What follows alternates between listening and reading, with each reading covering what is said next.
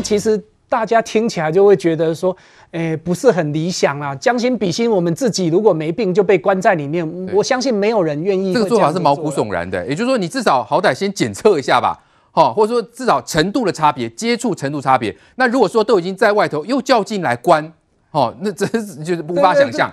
这个我们就总是会觉得说，就像我们常讲的一个地方起火了，然后，诶，你说我全部把门关起来，里面的烧光了就算了，跟另外一个说好了，我把这个棉花挪开一点点，我用安全的方式一个一个的挪出来。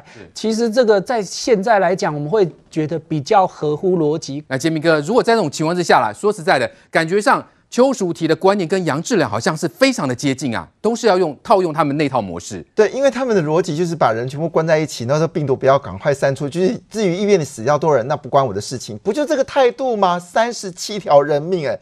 邱淑迪站出来在讲说三道四的时候，他没想过有三十条宝贵的生命是丧在他的决定。他要说一句话，这是一个政治决定，那是谁决定的？是马英九的决定吗？所以有人就这么说，他现在出来说是要诠释他过去那种荒谬的一个情境吗？现在有人要拍电影了，他竟然回来一句话说，句话，你要拍的是那个逃难那个窜逃者的那个病吗？因为的的的的节目呃的的这个影影集吗？因为其中有个医生觉得你那边的照顾不够啊，我回家居家隔离啊。我现在状况很好，你把我带回去怎么回事？你知道这件事后来马英九还告他告到天荒地老，这个事情一历历在目，后来还败诉哦。有个情节大家也不断谈，因为当时有人有人就问他说一句话，现在就是医护人员说，哎，我们现在医疗人员已经不够了，很多人倒地了，就是说因为这个关在 B 栋嘛，已经很多人倒地了，那请邱淑提来帮个忙。你知道当时的场景是这么说的。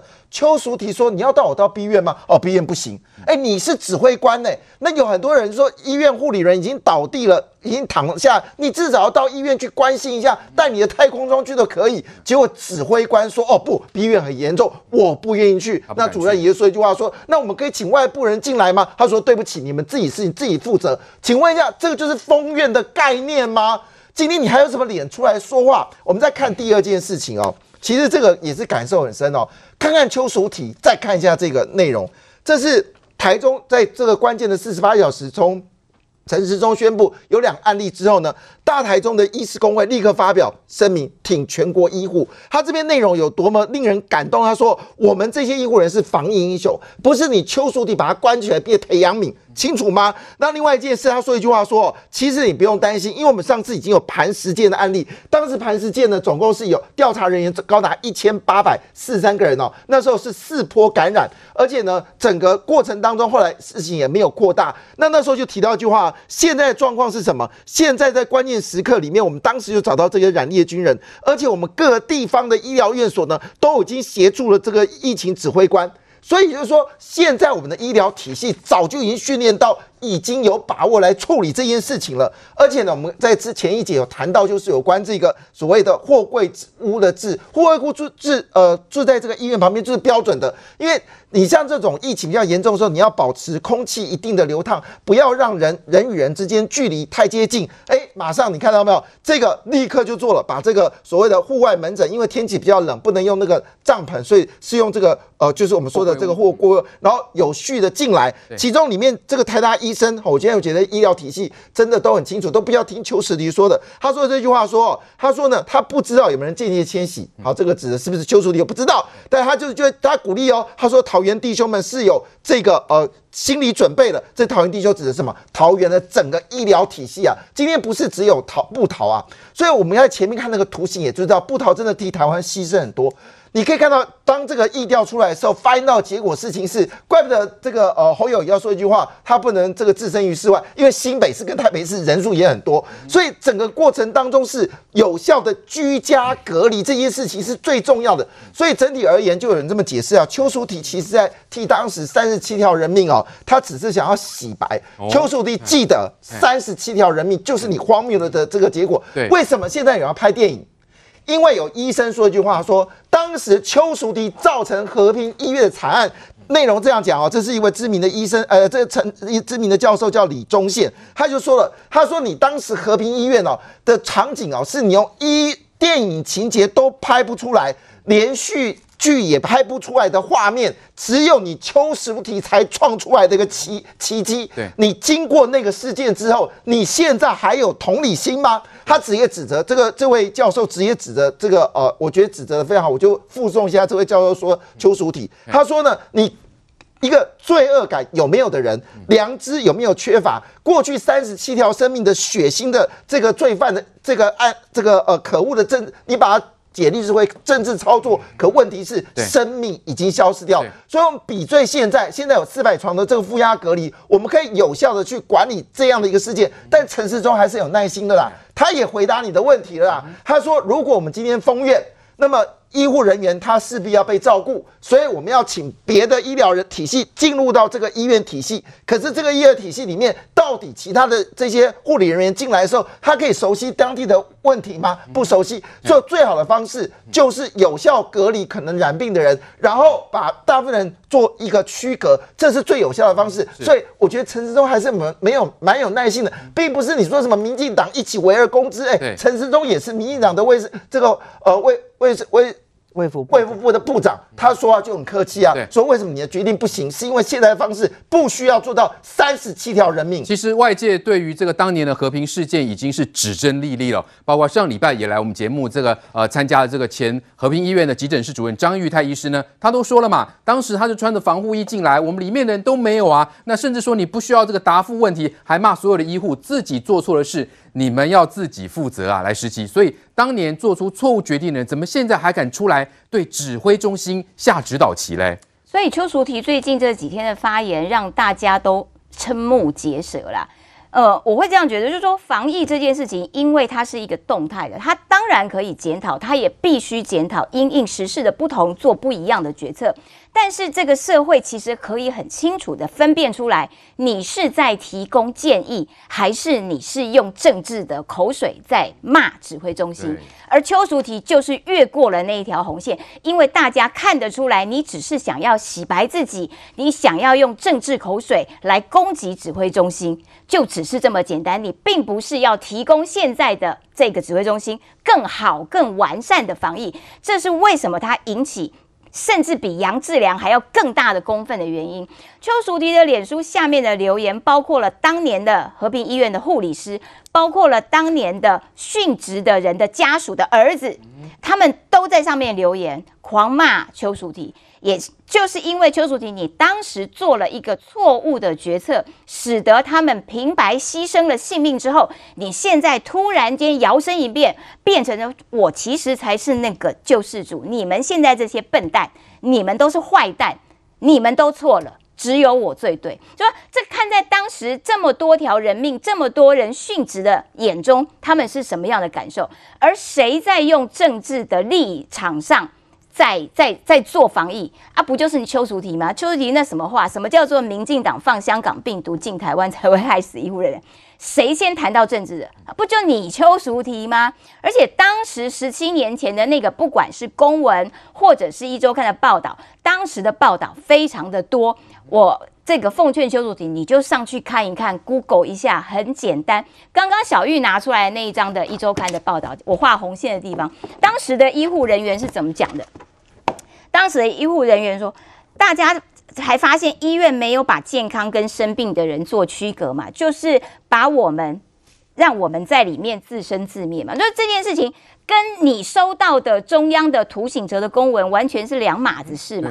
那个涂醒哲的公文是要叫你要要分区管理嘛？那你就把大家都关在一起，好啦，然后接下来要开会啦，一直通知，然后大家集合，一直通知，然后大家集合，三催四请，终于到了当天晚上九点半钟，你邱大小姐终于到了现场跟他们开会，然后你跟人家开会的时候讲的什么话？刚刚小玉讲的讲到这一句嘛，就是说你们自己的事情不解决，谁来帮你们解决？他后面这一句我觉得更冷血，我也很怨叹呐、啊，为什么是和平医院？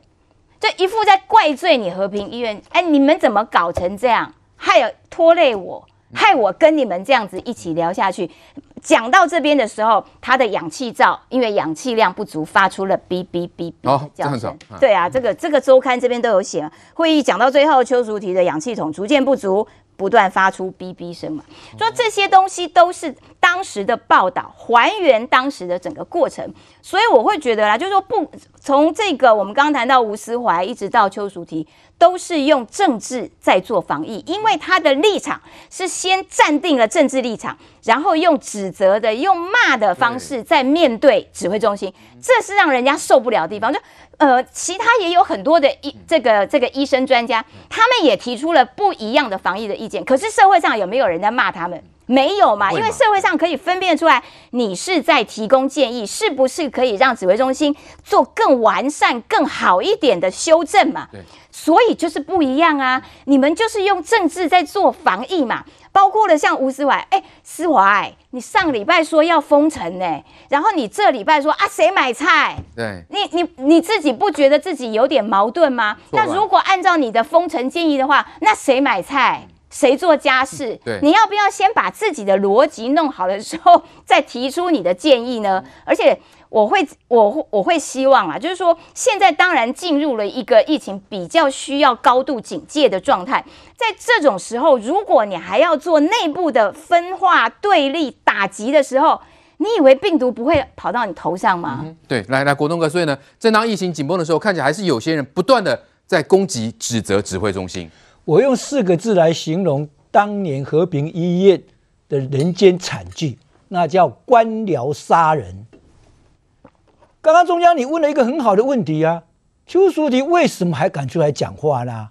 因为快十八年了，和平医院的事件没有一个人负责刑事责任，没有一个人负责行政责任。哦，他以为大家都忘掉了，他也忘掉，他也没责任哎。所以都没有惩处，任何都没有，就只有两个人被移送法办，一个是和平医院的院长跟感染科的主任啊。一隐匿疫情跟代夫职责被移送法办，结果法院判无罪，嗯，说他们还没有到隐匿疫情的地步，嗯，也没有代夫职责，因为都关在里面，嗯，所以他为什么敢大胆啊？而且他还讲现在防疫中心逻辑不通。我现在请问邱书记，你的逻辑通在哪里？如果封院，你认为是正确的，当时你就不必推给中央嘛，是你下的决定，因为是正确嘛。你现在要桃园医院封院，你认为是正确，那当时封院，你如果认为正确，你就不要讲这是中央下我们封院的，你把责任推给中央干嘛？你就讲拍胸脯，是我下命令的，我认为正确，当年是我下面封院，所以现在我认为桃园医院应该封院嘛。他为什么不敢呢？你自己的逻辑不是不通吗？今天如果邱淑媞还有一点羞耻心，还有一点责任心的话，他应该出来要建言之前，先向桃园医院殉职的所有医护人员，跟那些因为病患被他染疫而死的所有人，先鞠躬道歉，然后说以我的经验，应该是封院是最最好的政策。也许人家还会觉得说你还有一点责任感，跟当年道歉了哈。对嘛？他连一点道歉都没有哦。所以今天我们来看。当然举林仲威医师就好了嘛。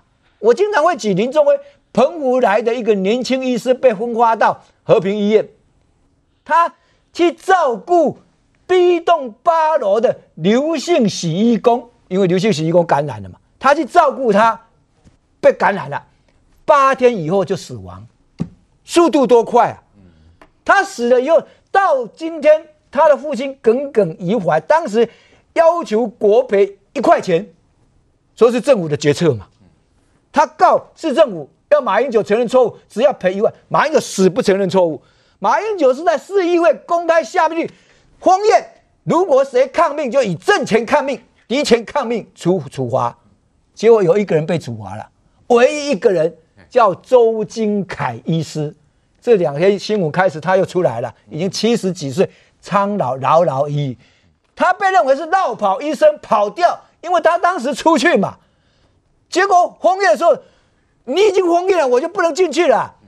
结果台北市政府认为他是落跑，记两大过免职，然后罚款，结果他没有工作，去台东诊所开诊所，还不敢讲他叫周金凯，这样被一直追杀。他现在出来讲话啦，哎，邱淑媞。很多人都还在，才差三个月满十八年，很多人都还活着哎。林仲威医生的爸爸，今天能够把这个事情放心放宽吗？当时这个决策是怎么做的？公文拿出来看，人家要你分期管理，你有没有分期管理？你都没有啊，责任谁负？没有人负，所以他今天可以出来夸夸而谈，可以大言不惭的这样讲这些事情。结果很多人都还记忆犹新，老记者个个都记忆很新嘛，不像现在年轻记者可能不知道当年的事。当时我不客气多讲啊，和平医院当时惨到什么地步？不是单单里面人间炼狱啊，和平医院外面周遭所有的商店全部倒闭停业，那段时间没有一家可以复业的。你知道，你那个房价崩盘呐，那边附近所有房子卖不出去。嗯哼。惨到不是只有和平医院，整个周遭都是啊，所以到今天你要让人在回想当年的事情的话，你还要去批评现在的防疫中心，我是觉得真的这个人羞耻心有没有呢？好，我们看到这个中国军机这两天不断的在进行扰台哦，包括前天跟昨天呢，总共是二十八架次，而且同时出动战斗机哦，所以中共到底是要释放出什么样的讯息呢？同时我们看到美军的这个罗斯福号打击群呢，诶，就紧接着就到南海了。于将军，这到底中国是要给这个拜登新政府给他下马威吗？我记得在去年的十一月三号，美国总统大选结束以后，我应该就在节目讲，我说这七十二天，很多人说是川普疯狂。最可能台海发生战争的七十二天，我跟所有人讲，这七十二天会空前的安全。这七十二天，川普没有卸任之前，一定会很安全。即使他的军机再怎么过来，不会有擦枪的走火。我当时我很用斩钉截铁的讲，我说真正开始危险什么时候？拜登上任。拜登上任危险开始。为什么？现在中共他换了一个对手了，美国换总统了，他必须要不断的测试你的底线在哪里。如果你没有一些霹雳的手段，你没有一些所谓稍微 over 一点的手段，你怎么测得出来拜登的底线在哪里？嗯、所以他现在不断的一架不够，两架不够，来了二十八架，应该是今年才二零二一年才几天而已啊，他已经是破了大概就这几天的记录，嗯、所以他就是，是派出战机，派出战机，以前运运输反潜，要不然就是一些电侦机，对，这次来了所谓的。轰轰炸机、舰击机就是攻击机了，歼十六对，它都是攻击，对，攻击跟轰炸两个形态，就摆明的就是我要给美国很大的压力。我看看你拜登，你到底你会忍到什么程度？因为你不丢出最大的石头，你怎么知道水花有多大？对，所以他现在一崩丢出二十八，未来还会更大。这还不是最大，未来还会更大。那国务院回应了，对，包括美军也回应了，哎，所以美军很明显就是说，你丢石头嘛，我就给你个大火，我就给你大水花，罗斯福号。航母的战斗群来了，他来了不是一艘船来了，我在南海，他二十三号就已经来了，他是带了整个战斗群来。哇！很多人说，哎，中队那个飞行中队没什么，一个飞行中队几架飞机，中将你知道吗？多少？二十六架。哦，一个飞行中队有二十六架战斗机，所以他来了七个飞行中舰载机中队，上面有一百八十二架的战斗机。对，天哪，你你中共看到水水花够大了吧？对对，这是给中共什么样的讯息？就告诉你，虽然我们换人当总统。但是我们对于印太、对于整个亚洲的政策没有改变过，所以我觉得中共今天回去解放军一定会回报嘛？哎，不得了，他倾巢而出，他倾巢而出，一比之下，说句实话，大小一比就知道谁谁的谁的厉害了嘛？对，国务院说嘛，这个美国对台湾的承诺坚若磐石，不可能改变。我跟你讲，美国我一直在讲，台湾不要把安全寄托在美国人身上，因为是美国人需要台湾啊，不是台湾要去抓美国人的大腿，或是求求美国人保护你。是台湾在这个战略位置是美国人需要的。美国做再多的航空母舰，做再多的航母战斗群，有台湾大吗？那中共这样想测试拜登新政府，那结果反而自己颜面无光。他现在应该是溅了一身海水了。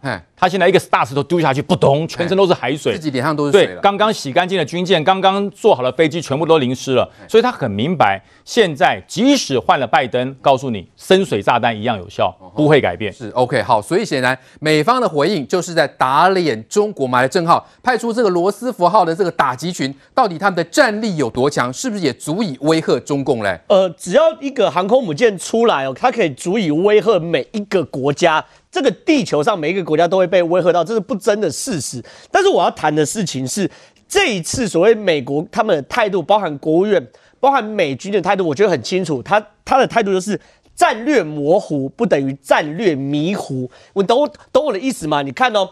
这一次共军派出新高架次的人，包含所谓歼十六八架次。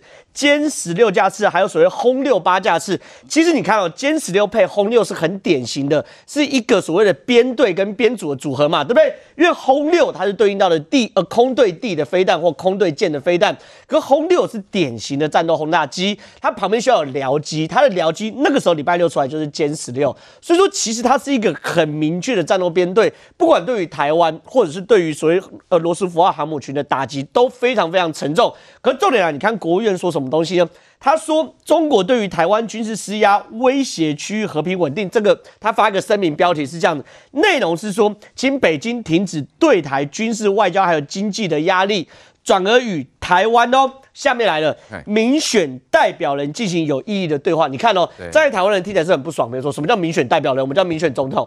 可问题是，这个部分就是美国建制派的外交人员一贯的手法。他知道你中国人要的是面子，所以我不是讲蔡英文是民选的总统，我用民选代表人来称所谓的蔡英文总统。可重点来了，我面子给你了，可你里子，请你搞清楚，你不要威胁台湾的国防安全。你威胁台湾的国防安全的话，对于我美国就是国家利益的损失嘛，所以你看哦，布林肯在国际呃，在他们的参议院听证会，他讲也是讲两套。第一套，请中国确定武力犯难会获得很严重的后果；第二套，让台湾有意义的参加国际组织。如果这个国际组织需要用国家为名义的话，台湾会有其他方式可以参加，或许是观察员。所以其实是这样的，美国战略模糊是很清楚的，他所谓的一个中国，他会让中国知道说，好，我不会。公开的承认说台湾是跟中国独立以外的国家，可是呢，请你中国也不要想实质并吞台湾。你如果单纯是面子的话，我会给你面子，可你不要想实质并吞台湾。所以你看，当中国派出那么多架次的时候，罗斯福号航航母群就来了。对，这个东西，哎、欸，是他们，你看，这是美国太平洋舰队自己哦贴在脸书的画面嘛，对不对？然后呢，下面也告诉你了，是他们的官网嘛，哈，官网啊，你看这有蓝色勾勾嘛，对不对？然后自己的脸书官网上面很清楚嘛，是有舰载机的，是有大黄蜂在这边的，而且呢，也透过国外推特哦，多方来证实是证实，你看国外这是一个军事推特。他公布了卫星图，说这边有照到所谓第七呃，照到所谓罗斯福航母就在巴士海峡这边。你看，所以说你看哦，确实，当中国在这个时候想去做所谓压力测试的时候，美国的回应是很强力、强硬的哦。我不会让你有任何压力测试的可能。对，请你继续退回海峡中线以外。所以站在台湾立场，我们观察是，到底你中国这样的压力测试，拜登政府有没有往后退？很清楚，完全没有军事上。